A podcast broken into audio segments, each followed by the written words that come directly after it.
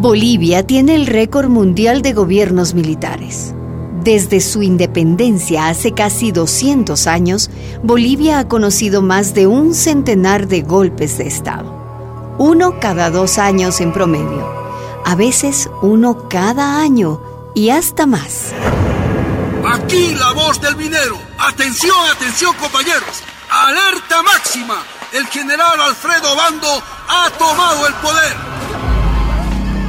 Barrientos le había dado un golpe de estado a Paz Estensoro. Cuando Barrientos cayó del helicóptero en el 69, Obando dio otro golpe de estado. A los pocos meses, una junta militar derrocó a Obando. Y para evitar un nuevo golpe, un levantamiento popular apoyó a Juan José Torres y lo llevó hasta el Palacio Quemado. Pero en el 71, el sanguinario general Hugo Banzer golpeó a Torres y... Pero ahora hablemos pues de JJ Torres, nuestra única esperanza en aquellos tiempos. Domitila. La rebeldía de las mineras bolivianas. Mujer de lucha, mujer mineral.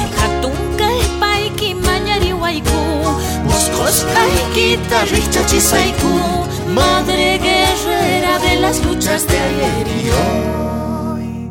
Capítulo 13. Cuatro emisoras silenciadas. El general Juan José Torres quería hacer algo por el pueblo. Los obreros le plantearon la devolución de los salarios quitados por Barrientos en el 65 y él aceptó. Cuando se supo, los mineros quisieron cargarlo en hombros. ¡JJ! ¡Este sí es un presidente! JJ, así lo llamaba el pueblo por cariño y por su baja estatura. Le ofrecieron un almuerzo en Catavi. Él mandó una tarjeta con invitación personal a las compañeras del comité de amas de casa. General Toses, Dime, llegaron las representantes del comité del siglo XX. que se sienten frente a mí. Esas mujeres son de lucha. Domitila era la delegada para darle la bienvenida. General Toses, le traigo un ramo de flores blancas que en el centro tiene una flor roja. Es símbolo de toda la sangre derramada en nuestros campamentos.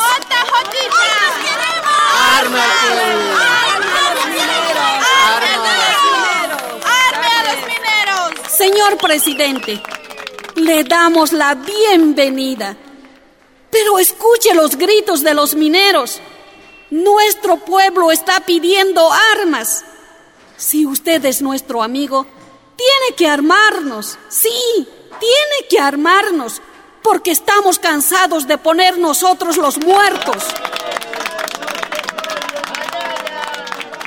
En las palabras de la compañera hay mucho dolor. Pero nunca más el ejército apuntará sus armas contra ustedes. Vamos a cambiar la mentalidad del ejército. Incluso queremos que los militares vengan a vivir con ustedes, siquiera dos o tres meses, para que conozcan su verdadera situación.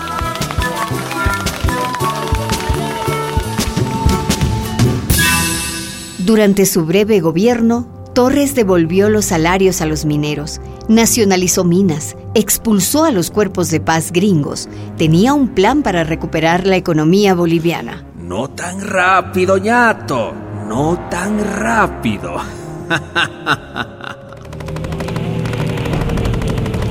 El general Hugo Banzer, con apoyo norteamericano, dio un golpe de Estado y obligó a Torres a exiliarse. Luego, lo mandó a matar en Buenos Aires, una víctima más del Plan Cóndor, la siniestra operación antisubversiva ideada por el secretario de Estado gringo Henry Kissinger, y cuyo balance fueron 50.000 personas asesinadas, 30.000 desaparecidas y 400.000 encarceladas.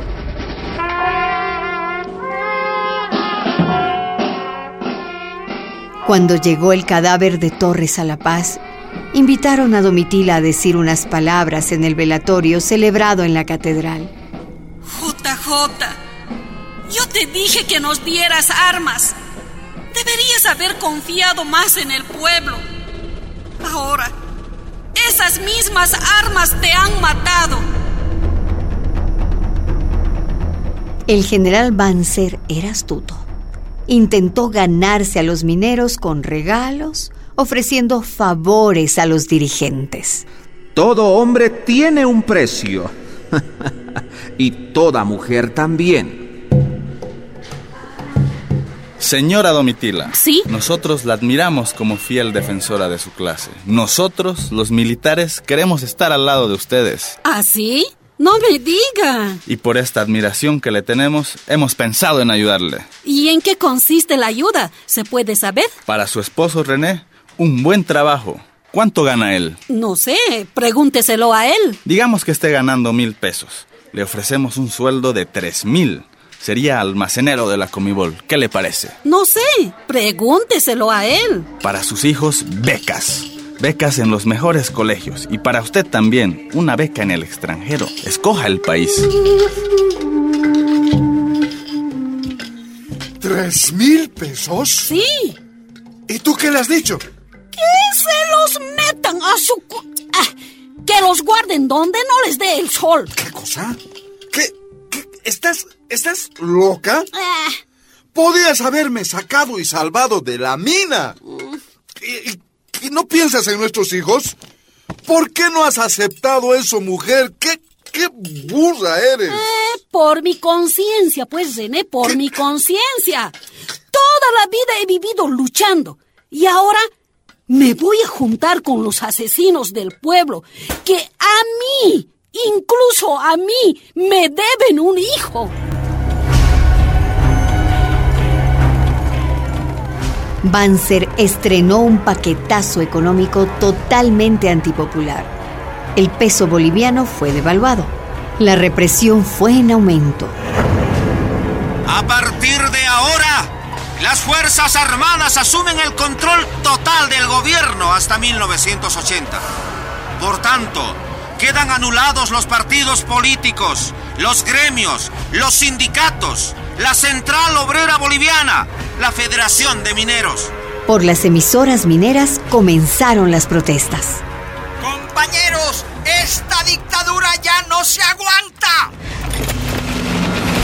A inicios del 75, Banzer ordenó el cierre de las emisoras mineras acusadas de focos de subversión. Entró el ejército y destruyó todo.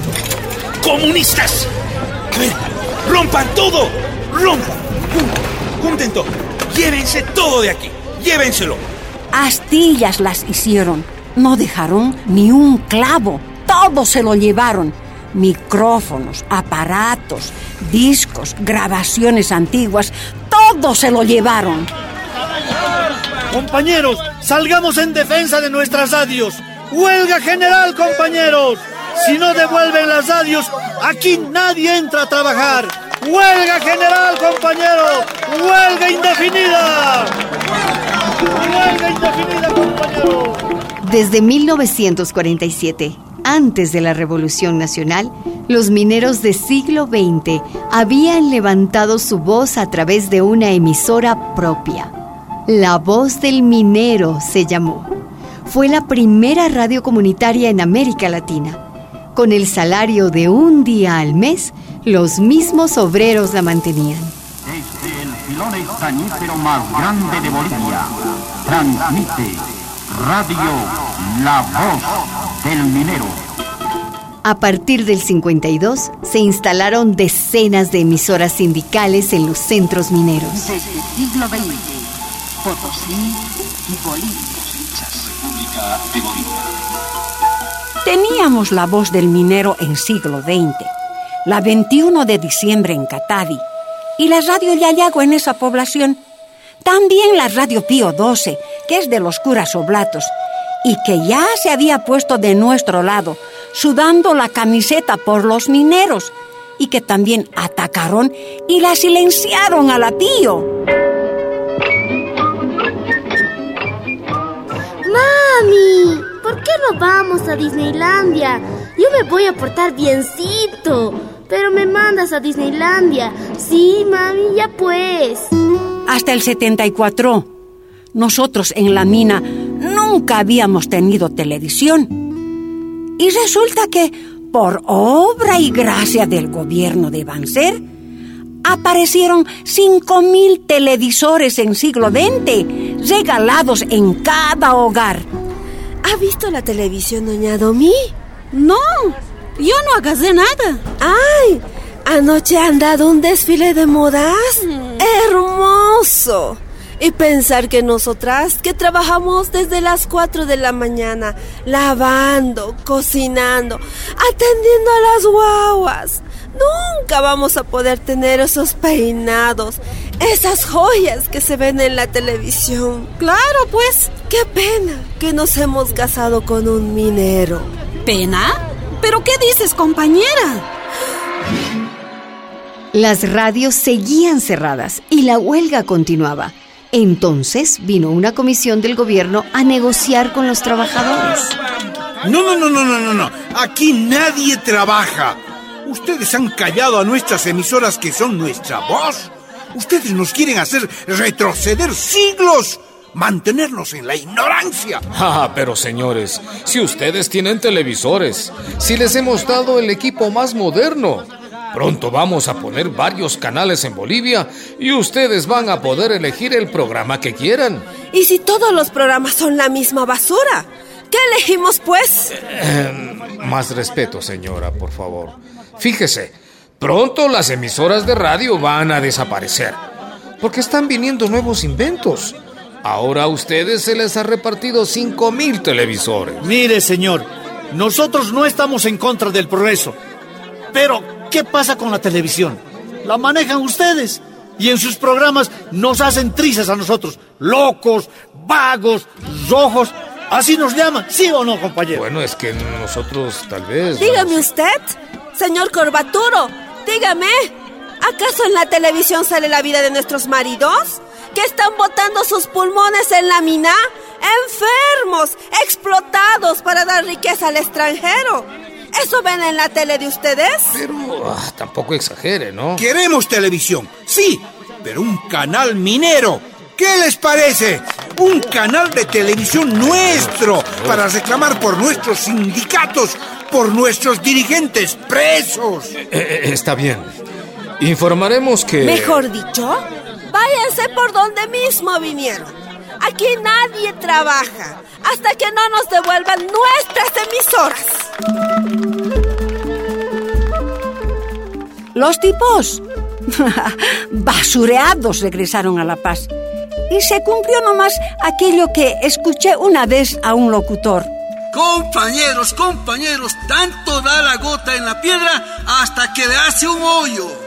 Porque el primero de mayo de aquel año 75 nos devolvieron nuestras emisoras, pero no devolvieron nuestros derechos. En otra les cuento.